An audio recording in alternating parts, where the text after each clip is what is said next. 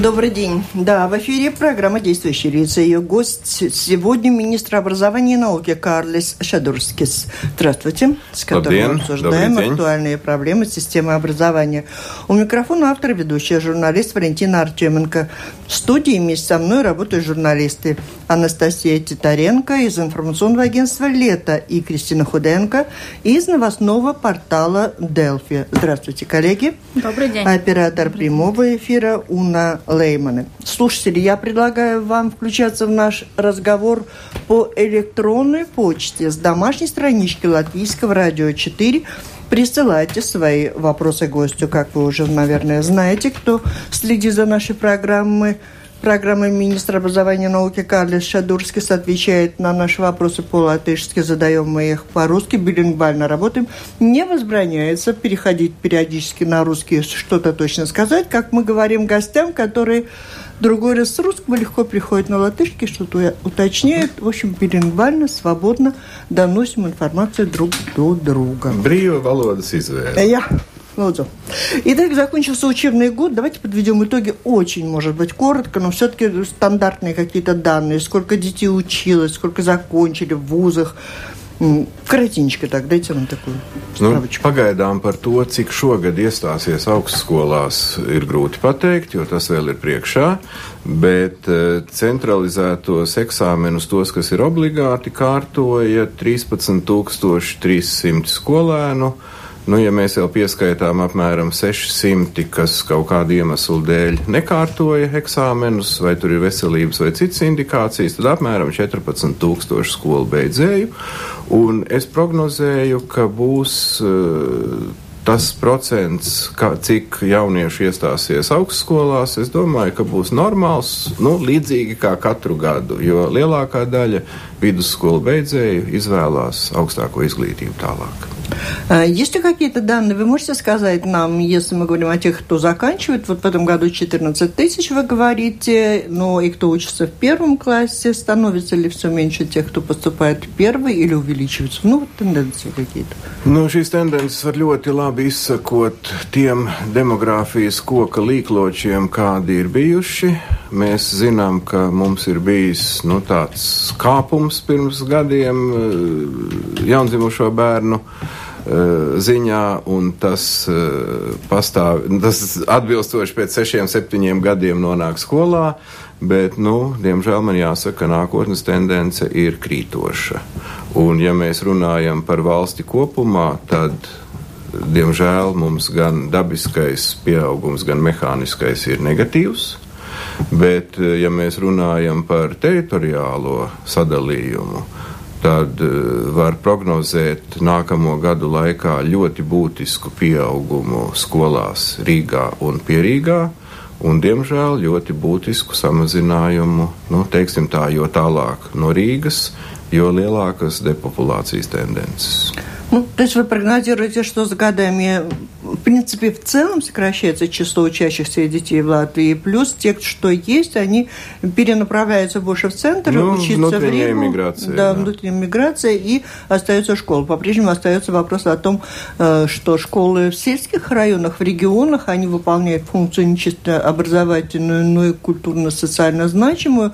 Э, что касается планов изменения э, в системе школ, Система школ будет меняться? Будете их вы их закрывать, где их становится меньше? Надо nē, думать nē, заранее. Jā, mēs domājam laicīgi un šobrīd arī veicam nepieciešamus pētījumus, kas, diemžēl, ir izraisījuši vairāk kritiku par pētījumu metodiku, nevis vēlmi analizēt rezultātus, bet, nu, tā ir, diemžēl, dabiska tendence, ka skolas, kas ir būvētas daudz lielākam bērnu skaitam, bija pilnīgi citi apstākļi, tad šobrīd šīs skolas lielā mērā ir pustukšas, bet jāuztur ir pašvaldībai šā vai tā. Un skatoties līdzekļus kopumā, ko mēs no budžeta veltām izglītībai, tie ir apmēram 8% nevis no IKP, bet no budžeta valsts sektorā un apmēram 8% pašvaldību sektorā. Šis procents ir labs patiesībā. Jautājums ir par to, kā šī nauda tiek izlietota. Un ja mēs kārtosim skolu tīklu tā, lai mēs redzam mūsdienīgu, modernu, tādu skolu, Tad kur katrs... kārtosiet vai nē? Kārtosim. Sadarbībā ar pašvaldībām kārtosim, cik katra pašvaldība ieklausīsies, tas ir cits jautājums, bet mēs gribam skaidri un gaiši parādīt katrai pašvaldībai arī tās finansiālo iegūmu, sakārtojot skolu tīklu Nu, ir неnormāli, ja пяти минуšu attālumā viena no otras atrodas divas пустукшas skolas. То есть планируется вести какую-то систему вот этой вар... морковки, как говорят, да, стимулирование самоуправления к тому, чтобы менять эту систему и закрывать, не содержать две полупустые школы, а делать систему более эффективной, но не в приказном порядке? Э, морковка mums būs. Diemžēl у нас нет. Ну, морковка домер бус – это неплохое дело, там, где руководители самоуправления хотят получить, использовать. То есть это будет на в распоряжении самоуправления. Принимать решение, ну, содержать две полупустые или более Jo skola ir pašvaldības А если они принимают решение, например, ну вот я будем содержать две полупустые, в каждой школе в полупустом классе есть по 10 учителей, ведь зарплата должно государство платить. Jā, līdz ar to tas jautājums ir tāds, kas mums jāatrisina tajā vai citā līmenī valdībā, ka mērķdotācija pedagoģu algām Nu, teiksim tā, ja skola atbilst mūsu kritērijiem, protams, tas būs pārējais periods. Tas а уточните, каким сразу критериям? E, to drusciņi pēc tam. Tātad mēs maksājam pilnā apjomā mērķdodāciju pedagoģa algām. Ja skola radikāli neatbilst mūsu kritērijiem, tad tur ir jāmaina acīm redzot likuma formulējums. Es ceru, ka, ja saima tam piekritīs, tad pašvaldība, protams, ja viņa ir ļoti bagāta, var uzturēt šo skolu, arī maksājot algas, bet mēs prasīsim kvalitāti par kritērijiem. Nu, pilsētā, nu, ņemsim tādu mazu pilsētu kā Rīga. Ir tikai normāli, ja vidusskolā 10, 11, 12 klase katrā, katrā klašu grupā ir vismaz divas paralēlās klases, un katrā klasē ir vismaz 25 skolēni. Tātad tas būtu 150 skolēnu vidusskolas posmā. Nu, pilsētai tas būtu tikai un vienīgi normāli. Laukiem, attāliem reģioniem, tur, protams, ir jābūt uh, nu, citiem šiem kritērijiem, no maigākiem. Citiem? Eh, šobrīd strādājam pie tiem, mm. rēķinam, mm -hmm. jo mēs negribam radīt arī uh, Поспешное ну, решение. Ну, против. Не торопиться. Ну, а если это ну, прикинуть по Риге, то действительно получается вот эта вот страшная формула, которая так всех взбудоражила, что вот одна школа в микрорайоне, все там сразу... Nē, nu, tas ir jautājums, kas ir mikrorajons. Nē, nē, nu, kas ir mikrorajons? Nu, ot. nu, protams, ka nav mikrorajons purvciems. Uh mhm. -huh. nu, tas ir daudz vairāk nekā mikrorajons. Uh -huh. Bet, nu, ja mums, piemēram, ir nu, piecu minūšu gājiena attālumā divas skolas, kas katra ir celta no apmēram 700, 800 tūkstoši bērniem, bet tur mācās tikai 300. Nu, visā, teiksim, no 1 līdz 12 klasē. Nu, tas nav normāli. Nu, skaidrs, ka vienai no šīm skolām ir jābūt spēcīgai vidusskolai, un otrai ir jābūt pamatskolai. Varbūt pat sākuma skolai. А также еще один момент. Вот сейчас то, что это вот решение, что, ну, еще не решение, но предложение, что средние школы переходят в юрисдикцию государства. Тогда уже государство будет решать, какой быть, какой не быть средней школе. И тогда сколько их? Nu, droši vien, ka tas ir tāds galējais variants. Nu, kā lai to saka, lai mazliet pabiedētu pašvaldību vadītājus. Nav jau mums mērķis pārņemt skolu. Решили напугать самоуправление. Nu, nu, чтобы они что-то предприняли. Nu, примерно так. Ar vienu vārdu sakot, nav jau mums mērķis uh, pārņemt pašvaldības funkcijas izglītībā, vispārējā izglītībā, proti, skolu uzturēšanu. Bet, ja mēs maksājam algas pedagogiem, tad mēs gribam, lai skola ir tāda, lai šajā skolā pedagogs var nopelnīt cienījamu atalgojumu. Jo Rīgā, diemžēl, arī vidējā pedagoga slodze ir 0,8. Nu, un, un tajā pašā laikā trūkst skolotāju. Nu, taču normāli ir sakārtot skolas tā, lai vidējā slodze ir viens, un skolotāji netrūkst. Ну, это элементарная Это надо оставить на решение вообще-то тех, кто близок к образованию. Nu, может, bet, bet kaut kā, так, ne, kad es šo aritmētiku mēģinu stāstīt, tad Ušakovs saka, ka Šadurskis neprot rēķināt.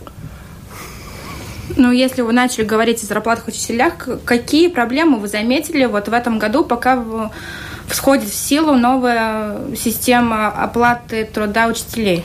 Mēs esam varējuši novērst vienu daļu disproporciju starp ļoti lielām un ļoti zemām skolotāju algām, bet diemžēl šī disproporcija joprojām ir palikusi, jo nauda seko skolēnam, šī sistēma to diemžēl rada. Bet pie sakārtota skolu tīkla šodien pie esošā budžeta katrs skolotājs, kas strādā pilnu slodzi, varētu nopelnīt 1000 eiro neto. Tas ir pēc nodokļu nomaksas. Cik viņš nopelna, mēs zinām, minimums, cik ir noteikts, un tas ir brutto, kas ir daudz mazāk. Tātad tur ir ļoti daudz neliederīgi lietotu līdzekļu kas nomoka gan skolotājus, kas nomoka pašvaldības, jo viņas nevar dabūt. Nu, daudzās mazās skolās mēnešiem trūkst fizikas, matemātikas, informātikas, svešvalodas skolotāji. Nu, un tad viņi kaut kā izlīdzas. Un kvalitāte, nu kur tad ir kvalitāte no pedagoga, ko var prasīt, ja viņš apskraida piecas skolas? Tas nav normāli. Ir jābūt vienai skolai, kurā skolotājs strādā, labi strādā, labi pelna un savu labāko atdod bērniem. Un bērni gudri. И вы можете рассказать в самоуправлении, как это сделать? kad mums būs Конечно, pabeigts, kad mums būs pabeigts pētījums, un tas ir 1. oktobris, tad mēs runāsim ar katru no 119 pašvaldībām un uzzīmēsim to modeli, ko mēs piedāvājam. Tā ir skaitā finanšu iegūms pašvaldībai, finanšu iegūms pedagogiem. Tas ir no nu, valsts daļā mērdotācijā. Piedevām mēs esam sadarbībā ar Vides aizsardzības reģionālās attīstības ministriju, mēs esam sadarbībā ar visiem tiem institūtiem, kas atbild par mūsu autoceļiem. Tā tad ir arī ļoti svarīgi ieguldījumi autoceļu kartē, kurus ceļus renovē, kurus nē, tā lai nodrošinātu daudz labāku šo te skolēnu iespējas nonākt skolā. Tad mēs vēl strādājam arī ar, savs, ar eh, pašvaldību pārvadājumiem, tā skaitā mēs strādājam arī ar um, sabiedrisko pārvadājumu. А как вы работаете ar pašvaldību pārvadātājiem? Даете деньги им на то, чтобы они Nē, nē, nē, mēs, mēs šobrīd vienkārši šis ir dialoga režīms, šis ir konsultācijas un kādā veidā organizēt. Tā kā uz oktobri mums ir jābūt gatavam produktam.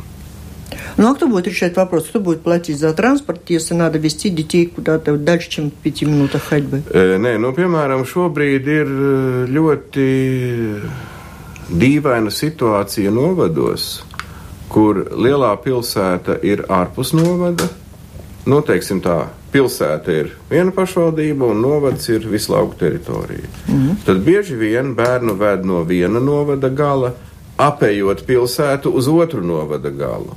Lai piepildītu šo pašvaldības skolu, jo pilsētas skola ir citā pašvaldībā. Un savstarpējie norēķini starp pašvaldībām И вы хотите изменить такую необычность? Думаете, от вашего желания что-то изменится? Nē, tas ir atkarīgs no valdības kopējā lēmuma. Ar manu lēmumu tur nepietiek, un beig beigās tas ir atkarīgs no sarunām ar pašvaldībām.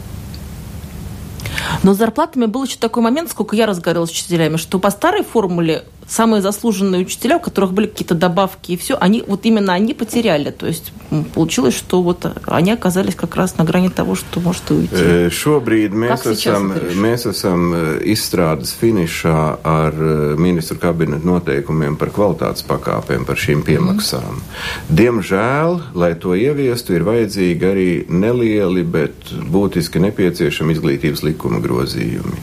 Es ļoti ceru, ka sakarā ar to, ka saima arī vasarā strādās pie nodokļu reformas, ka mums būs vismaz divas ārkārtas sēdes saimai, lai var pieņemt arī šos grozījumus izglītības likumā. Un tad no šī gada 1. septembra sākas pieteikšanās kvalitātes pakāpēm pēc jaunās metodikas. Tās, kas ir piešķirtas kvalitātes pakāpes pēc vecās metodikas, tās visas saglabājās. Tiem, kam beidzās skolotājiem kvalitātes pakāpes šī gada 31. augustā, tas tiek pagarināts vēl uz vienu gadu. Tātad pārāvuma nav, un mēs pamazām pēc pārejas perioda vecā pakāpju sistēma izbeidzas, jaunā sākas. Jaunā trīs vārdos ir kvalitātes pakāpes piešķir pati skola Tur vairs nav šīs sarežģītās birokrātijas un tiešas piemaksas. Nu, ministru kabineta noteikumos noteikts par kvalitātes pakāpi nav, bet visa šī nauda nonāk nu, tā sauktajā direktoru fondā. Un skola atbilstoši savam iekšējam reglamentam, tad par šo kvalitāti piešķir papildus finansējumu skolotājiem, kuri labi strādā. Man, godīgi sakot, tā lielā birokrātija, kas bija līdz šim, nu, Trešā pakāpe - skolas līmenis, ceturtā pašvaldības, piektā valsts līmenis. Tas ir birokrātiski, sarežģīti, un bieži vien šī pakāpe tika piešķirta par sarakstīto dosjē, nevis par reālo stundu kvalitāti. Neviens labāk nezina skolā, kā kurš strādā, kā школас водиба. Ну вот профсоюз говорит о том, что такая система, она может увеличить диспропорцию между тем, что получает учитель в гимназии, что получает учитель в сельской школе. Kamēr mums ir ļoti dažādas pašvaldības, ļoti dažādas skolas, disproporcija vienmēr būs. Я бы хотела спросить, как вы намерены решать вот эти проблемы? Действительно, Рига и за Ригой школа, учитывая, что сегодня у нас очень серьезный э, момент в отношениях медиков с государством, там тоже в большой мере вот эта проблема, а мы с вами тоже до эфира еще говорили, что одно дело семейные врачи в Риге, другое дело семейные врачи в регионах. Но отличие может быть учителей или врачей от учителей, что они могут собраться и уехать работать за границу, а у учителей, э, возможностей таких меньше. Э, ну, как вы думаете, вот решение этих проблем у вас более благоприятная не, ситуация? за границу tas nav risinājums, jo, piemēram, nu, 45, 50 gadus vecs skolotājs, kas ir nu, vēl savā, kam ir liela pieredze un vēl spēku plaukumā, un kas ir zelta vērtībā, viņš neaizbrauks. Un nu, paldies Dievam, ka neaizbrauks. Nu, учителей итоговой возможности меньше, Jā, чем у bet, медиков. nu, nē, nē. Mums ir Они jāļauj, более, поэтому, более mums ir jāļauj такие. cilvēkiem nopelnīt šeit. Tas ir būtībā tā ir vienīgā reemigrācijas programma - labi apmaksātas darba vietas Latvijā. И сегодня все-таки существует разница, я так понимаю, между зарплатами, какие получают учителя в городе, в Риге, в столице и в сельских э, школах. Как вы намерены решать эту проблему? Ja, ja lauku novads izveidos novada centrā vienu spēcīgu vidusskolu un uh, lauka teritorijā, citur eh, spēcīgas pamatskolas un maksimāli tuvu bērnu dzīves vietai sākuma skolas. Tas ir līdz 6. klasē. Tad šajās skolās varēs nopelnīt patiesībā nesliktāk kā Rīgā. Nu, varbūt nedaudz mazāk, bet nu, dzīve lauku novadā arī ir ievērojami lētāka nekā Rīgā. Кто и что мешает решению проблемы вот так? Nu, ja es pateikšu vienā vārdā īsto atbildi, tad nu, teikšu arī pašvaldību nespēja pieņemt lēmumus. А учителя, сами школы готовы на это пойти, на такие сокращения, централизацию? Es domāju, ka tie skolotāji, kas apvieno darbu vairākās skolās un tādā veidā savāc savu slodzi, tie būs ļoti apmierināti tie skolotāji, kas ir gatavi strādāt, nu, kam ir, teiksim, vai nu citi ienākumi, vai kas strādā daļu slodzi brīvprātīgi, nu, tos tas īpaši neskars. Bet, nu, protams, ka skolu vadība neapsveiks ar aplausiem šādus lēmumus, jo, ja no diviem direktoriem paliks viens, tad viens būs ļoti neapmierināts. Mēs zinām, ka mums pat tur, kur ir bijuši ļoti objektīvi iemesli skolas apvienot, arī šī nepieņemta galvā samoupravlīnija izavist ar tavu, kādi viņu atnašīņi ir. Protams, э, ir jau vēl viena lieta. Nu, mums valda mīts, ka izglītība ir bezmaksas. Nu, tas ir mīts. Par izglītību mēs visi samaksājam no saviem nodokļiem. Un, protams, ka pašvaldībai grūti pieņemt šo lēmumu. It īpaši, ja pašvaldībā koalīcija ir nestabila, vai turas uz vienas vai otras deputātu balss pārsvara. Es saprotu, šai pašvaldībai ļoti grūti pieņemt lēmumu, kurš sabiedrībā bieži vien ir nepopulārs. Jo to cilvēki nav kaut kā sapratuši savā lielajā vairumā ka starp to, cik moderna, cik labi apgādāta ir skola, cik bagāta ir tās infrastruktūra, cik labi apmaksāti ir tās pedagoģi, ir ļoti cieša saistība ar izglītības kvalitāti. Un, diemžēл, tas ir izriet arī no skolas lieluma bieži vien. Ну, вот так и руки опускаются. Вот Это у вас опускается. Ну, из того, что вы говорите, Я идеи классные, но вы же сами только что признали, что реализовать их практически невозможно, это не э, ваши силы. Vienā no televīzijām neatceros, kurā Nu, no turienes arī nāk tas teiciens par uh, skolu pārņemšanu valstī, vidusskolu pārņemšanu valstī. Premjeras, kad, viņam, kad viņu līdzīgi pratināja, nu, ko jūs darīsiet, un tā, nu, tad viņš teica, nu, kā galīgais līdzeklis ir pārņemt skolas. No, no turienes, manuprāt, tas ir nācis. Tas nav mūsu mērķis. Bet, jebkurā gadījumā, mums ir finanšu instrumenti, un es ceru, ka, kad mēs pieņemsim visu ministru kabinetu noteikumus, tad mums būs vēl labāki finanšu instrumenti, lai pašvaldībai skaidri un gaiši parādītu, cik labi viņa var dzīvot un investēt izglītībai, ja skolu tīkls ir moderns.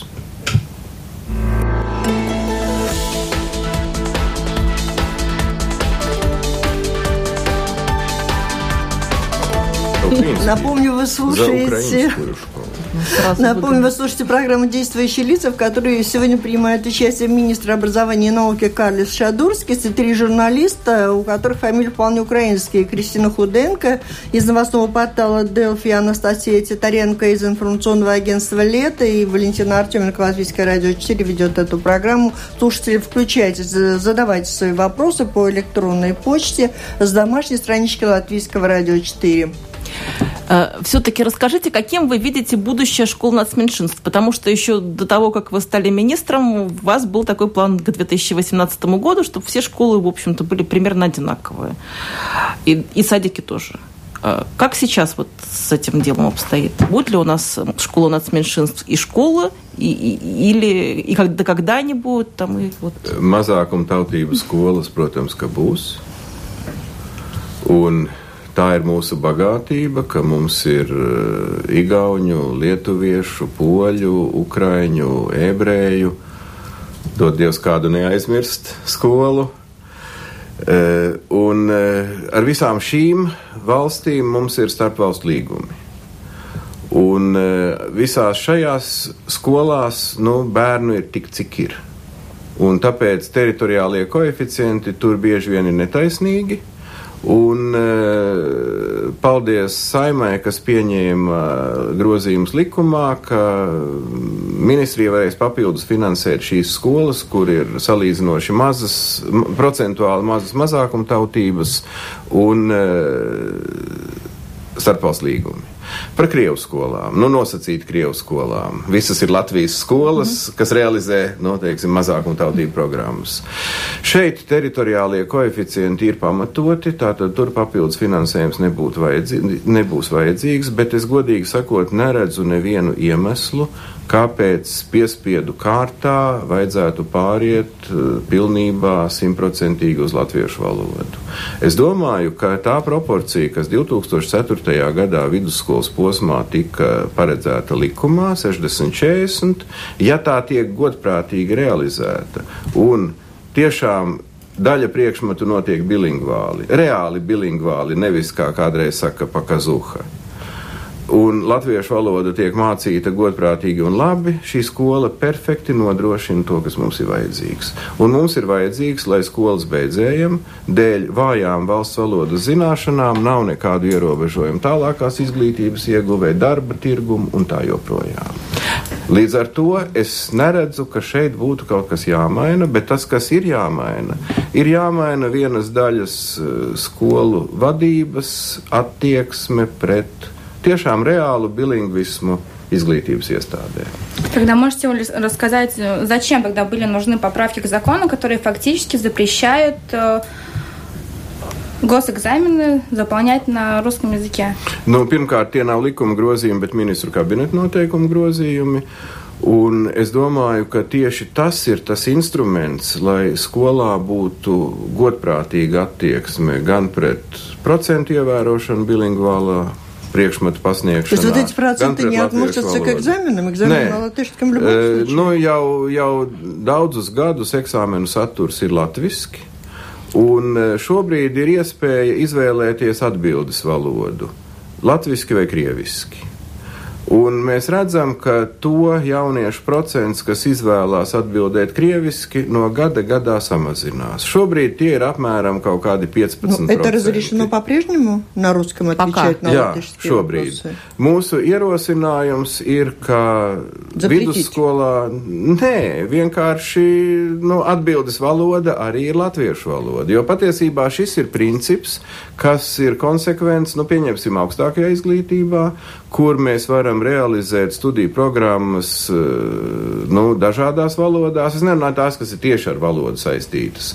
Bet, ja tur ir kopējās programmas vai sadarbība vai līgumi, Eiropas līgumi, tad var programmu pasniegt dažādās valodās. Bet gala pārbaudījumi un kvalifikācijas darbs ir latviešu. Nu, tas ir tikai normāli, ka skolu beidzot ir pārbaudījums latviešu. Un ir vēl viena lieta.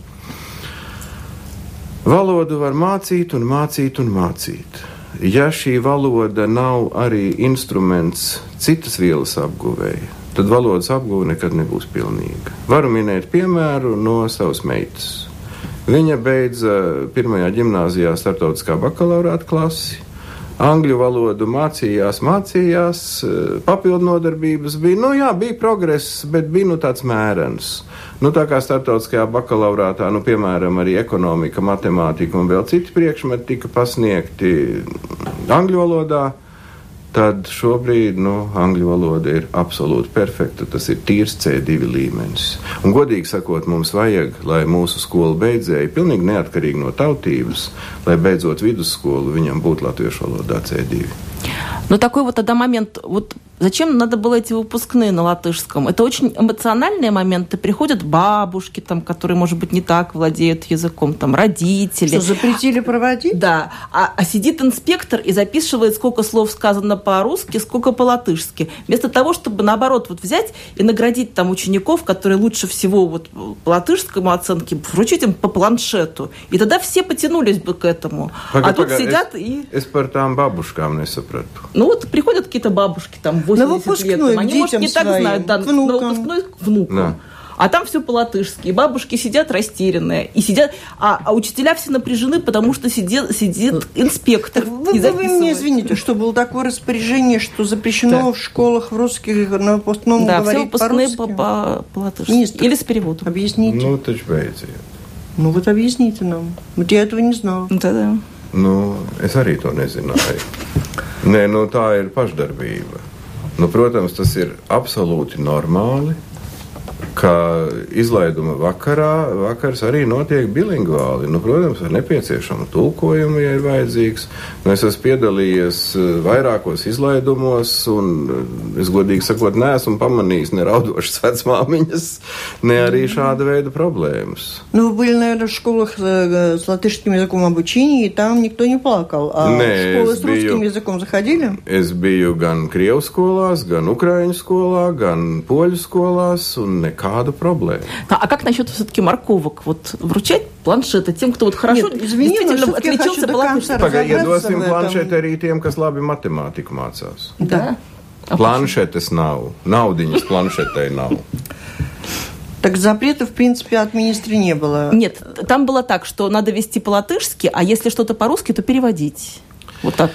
Nē, nu kā, nu, asociācijas. mums ir, nu pagaidiet, nu mums ir valsts valodas likums, kur ir, tas nav, tam nav nekāda sakara ar izglītības sistēmu, kur ir precīzi nodefinēts, un skola ir pašvaldības iestāde, kādā valsts un pašvaldības iestādēs notiek uh, masu pasākumi.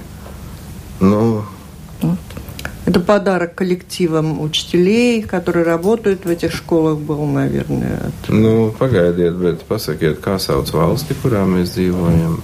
Ну, раз уж школа, где преподают, это же их праздник. Хорошо, я поняла, поняла а, ответ. А как вы относитесь к тому, что сегодня многие и выпускники латышских школ э, переживают по поводу того, что у них плоховато со знанием русского языка, так сегодня рынок труда строго и жестко интересуется специалистами, которые знают и латышский, и английский, ну и русский.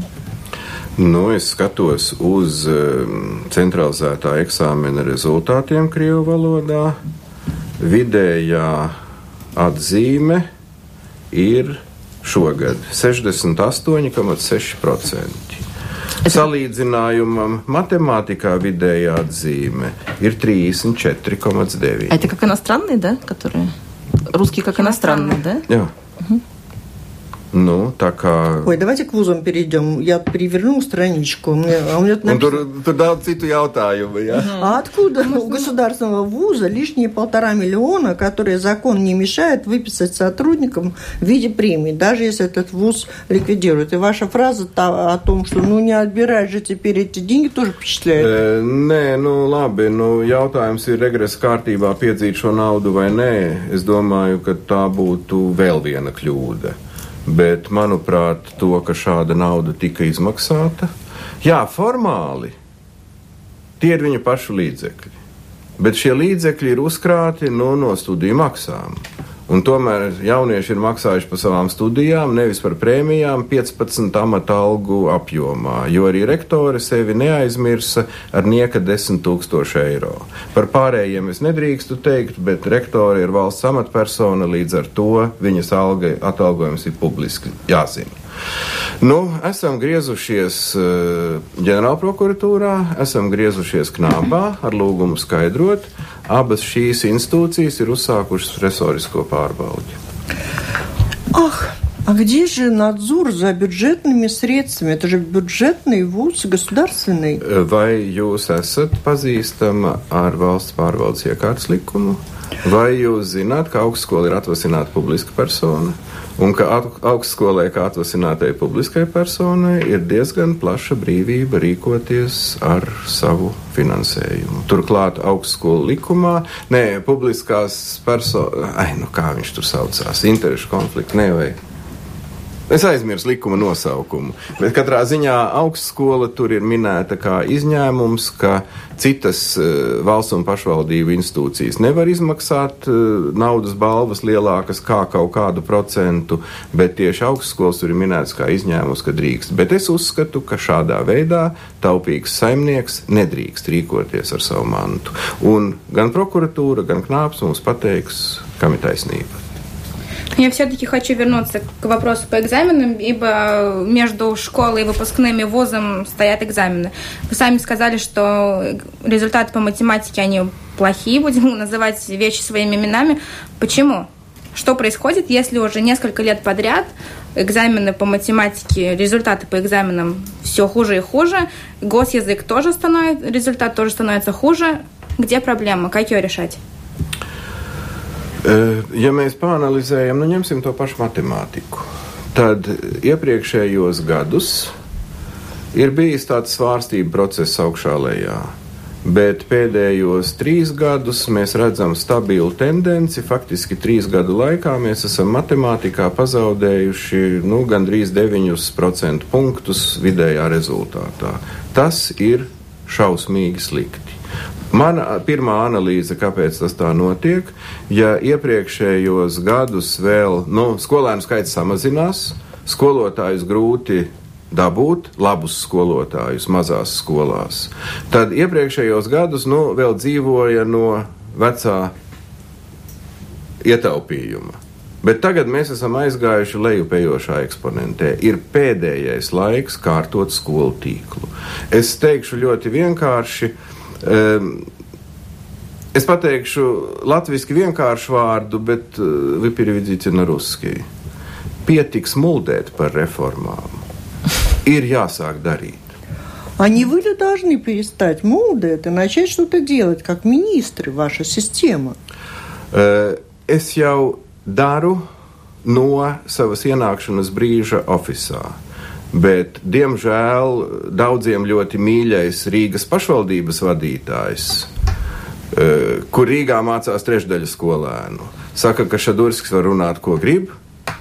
Nu, kā saka Krievijā, ko tvaiska слушает, да ест. Ну, как и в вузах, посмотрите, Академия педагогическая. Слушай, да ну не возвращать же у них. Нет, ну такие деньги, у людей не хватает денег на Pagaidiet, проживание. piedodiet, nu, vai jums skauž? Mēs novērsām, mēs novērsām problēmu. Mēs pievienojam augstskolu Latvijas Universitātei un Mūzikas akadēmijai. Nu, beigu beigās mēs rūpējamies par to, lai nākotnē tas neatkārtotos.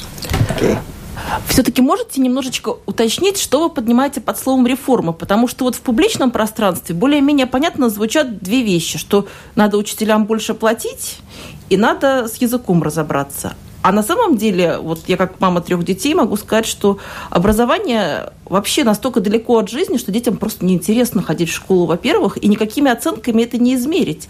Образование у нас сегодня просто не дает никаких жизненных навыков. Оно не учит детей там заполнить договор, что-то знать о своем здоровье и так далее. То есть она в корне вообще устарела. И Будет ли каким-то образом реформа вот это вот nu, tad beidzot, решать? Tad beidzot mēs esam ķērušies, nu tā teikt, pa paļu desmitku. Tāpēc, ka galvenā reforma, pie kā mēs šobrīd strādājam, ir izglītības saturs kompetenci pieejā balstīts izglītības saturs, kur nepietiek iedot bērniem zināšanas interesantākā vai neinteresantākā formā un pēc tam likt reproducēt. Bērni ir jāmāca domāt, kritiski domāt, risināt problēmas, strādāt grupās. Nu, veidot modeļus un, un meklēt risinājumus, un tad, teiksim, tā metode ir tikai instruments. Nevis tur matemātikā iemācījies risināt kvadrātvienādojumu, nu, malacis. Kvadrātvienādojums, ja viņam būs jārisina, nu, tad to izdarīs uh, kaut vai programmatūra. Viņam ir jāsaprot, kā radās šie matemātiskie modeļi un kā tos risināt. Un pārējās visas lietas, skolu tīkls, finansējuma pietiekamība, pedagoģa algas ir tikai instrumenti šī satura mērķa jēgpilnai realizācijai. Šis jūsu jautājums bija absolūti vietā. No 18. gada 1. septembra mēs sākam jauno saturu 1. un 4. klasē, un arī pirmsskolā, bērngārzā, un pēc tam mēs 3-4 gadu laikā piepildām visu posmu no bērnu dārza līdz 12. klasē. 2030. gadā vidusskolu pabeigs jaunieši, kuri jau no pirmās klases būs mācījušies pēc jaunā standarta. Es nesolu, ka jaunais standarts un pedagoģu prasmes to pielietot nu, būs šodien melns, rīt balts, jo mēs, protams, nu, kā angliski saka, learning by doing vai doing by learning vienalga. Uh, protams, mēs iesim soli pa solim. Šobrīd jau mēs uzsāksim šī gada 1. septembrī pilotu projektu, kur piedalās simts skolas. Atsaucība no skolām, paldies Dievam, bija liela, jo arī ļoti liela daļa skolotāju nu, grib strādāt labi pa jaunam, nevis realizēt nu, novecojušus standartus. Tā kā šis ir mūsu tiešām lielais izaicinājums. А в чем разница от старых стандартов? Как вот конкретно, вот как, э, как это будет? Не будет ну, предметов, будет ne, предметов nē, priekš, priekšmeti būs. Uh -huh. priekš, priekšmeti būs sadalīti sešos blokos. Nu, piemēram, matemātika iet kopā ar informātiku, jo tas ir viens bloks. Un um, būs daudz vairāk starp priekšmetu saikņu. Būs daudz vairāk patstāvīgā grupu darba, būs daudz vairāk, nu, teiksim, tādu caurviju kompetenču trenēšana. Un, e, kā es definēju kompetenci, nu, viena lieta ir zināšanas, viena lieta ir prasmes, bet tam jāpieliek vēl klāt vērtības. Jo skolēnam ir jāsaprot, kāpēc viņš mācās. Kāpēc viņam ir svarīgi un būs svarīgi mācīties visu mūža garumā. Kādu labumu viņš iegūs sev un sabiedrībai. Mēs Mēs šobrīd lielā mērā audzinām patērētājus, bet mums ir jāaudzina tādas sabiedrības locekļi, kur būs iekšējais stimuls attīstīties. А сами учителя, они готовы работать по-новому, в принципе, уже со следующего года? И так, и так. Ļoti dažādi. Bet uh, tas, ka mums ir simts pilotu skolas, tas ir labi. Un tas, ka mums strādā ekspertu grupas, uh, tur notiek ļoti lielas cīņas, bet tas ir labi. Un, uh, godīgi sakot, man patīk tas, kā šo darbu organizē Valsts izglītības satura centra direktors Catlaks. Nu, viņš ir tiešām īstais cilvēks satura ziņā.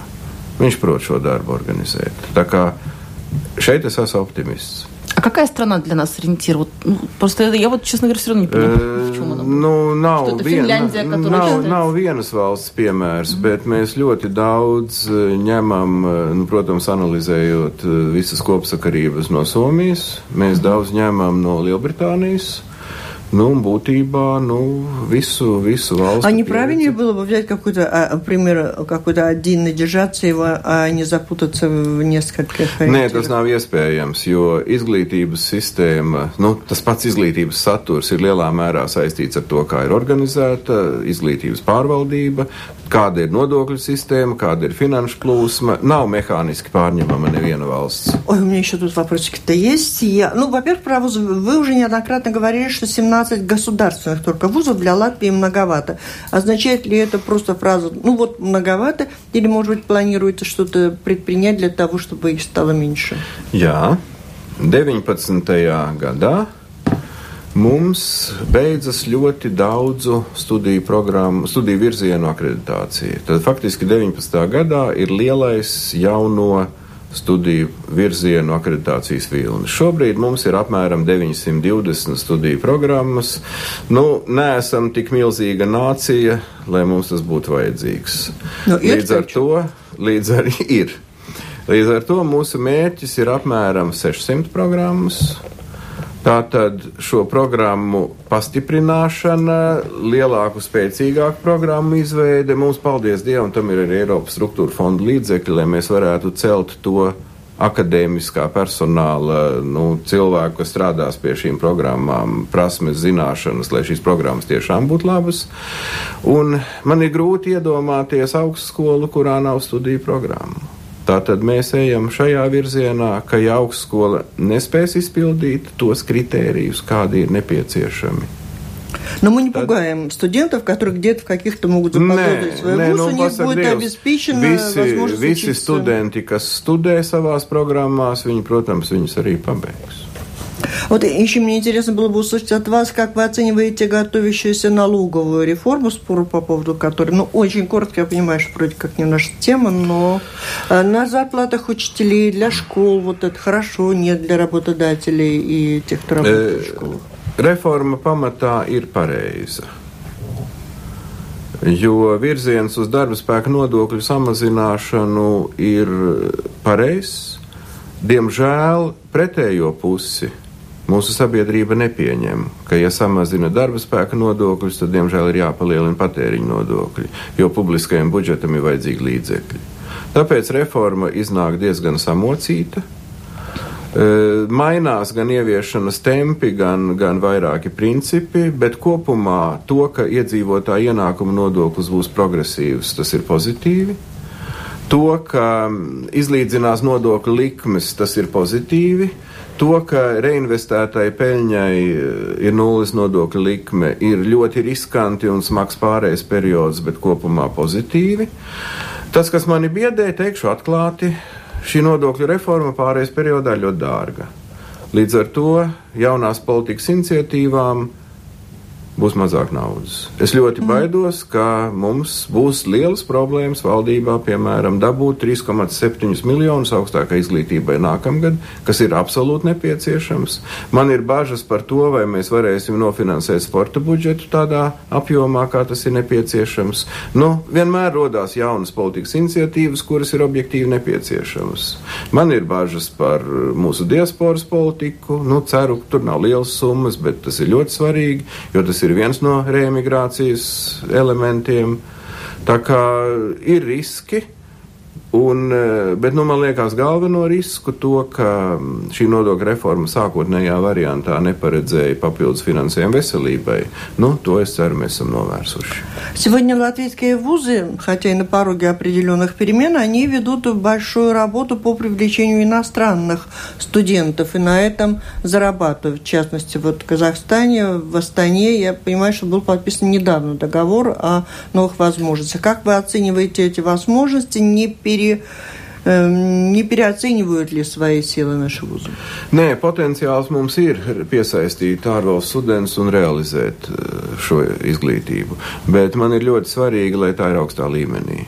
lai tas ir ļoti nu, labs tā, zīmols Latvijai un Latvijas izglītībai. Nē, mēs varam to realizēt, bet uh, mēs nedrīkstam iekrist tajā galējībā, ka tas ir vienkārši naudas pelnīšana. За этим как-то следит министерство, за этим, чтобы они не, пере, ну, не увлеклись тем, nu, что не могут осилить. Nu, vienu koledžu mēs neakreditējām, kur veica, nu, negluži godprātīgu darbību mm. šai virzienā. Коллеги, давайте по последнему. У меня есть награды латвийским спортсменам. Какие, в каком случае о спорте? Ведь под вашим вузом и спорт, забота о спорте. Ой. И тут у нас такая замечательная новость. Пришлось об этом подумать, о наградах. Ну, гордость о наших девочках в теннисе. Да. Вот медаль по тэквондо тоже у девочки есть. Тоже можно думать. Ar, ar eh, Teikvando, nu, tur vismaz mēs esam atrisinājuši tādas organizatoriskas problēmas ar federāciju, bet uh, ne šobrīd esam procesā pārstrādāt uh, ministru kabineta normatīvus par naudas balvām sportā, jo šīm jābūt tiešām balvām par izciliem sasniegumiem. Nu, nevis to, kas trāpa atbilstoši kritērijiem, kur mēs bieži vien par tādu sporta veidu pat īsti nezinām, bet, nu, čempions ir Eiropā, nu, tā tad naudas balva. Tā tad ir, esam procesā jāpārskata, lai šīs balvas būtu cienījamas pēc apjoma un tiešām par изцеление. Слушайте, мы узнаем в последнее время достаточно часто звучат имена победителей, чемпионов, а в принципе, как-то мало говорим о спортивных школах, о тренерах, о том, как организована эта система. Она, видно, действует? Угу. treneriem, e, nu, jaunais pedagoģa atalgojuma modelis deva sporta treneriem būtisku atalgojumu pieaugumu. Un tas izlīdzinās tagad ar sporta skolotājiem skolās, jo šeit bija disproporcija, jo treneris ir treneris bieži vien arī sestdienā un svētdienā. Tā kā, nu, es domāju, ka mēs ejam pareizā virzienā, bet, nu, sportā mums vajadzētu. Nav... Amokaškolu un sportiņu. Es skaitu no galvas nezinu, bet nu, tā ir gan valsts, gan pašvaldības funkcija. Strādājam. А что вот у нас... это тот редкий случай, когда по, по результатам вдруг узнаем и начинаем думать, а, а, а что же там, как bet, bet iedomājieties tenisā, kāds tagad būs bērnu vidū pieplūdums un interesi par tenisu. Kolosāli, jo viena zvaigzne sportā bieži vien rada ļoti daudz sekotāju. Пастieties порзиņus. Тренеров надо готовить, он... обещать им зарплаты. И да. зарплаты нужны еще родителям, потому что теннис все-таки не самый дешевый вид спорта.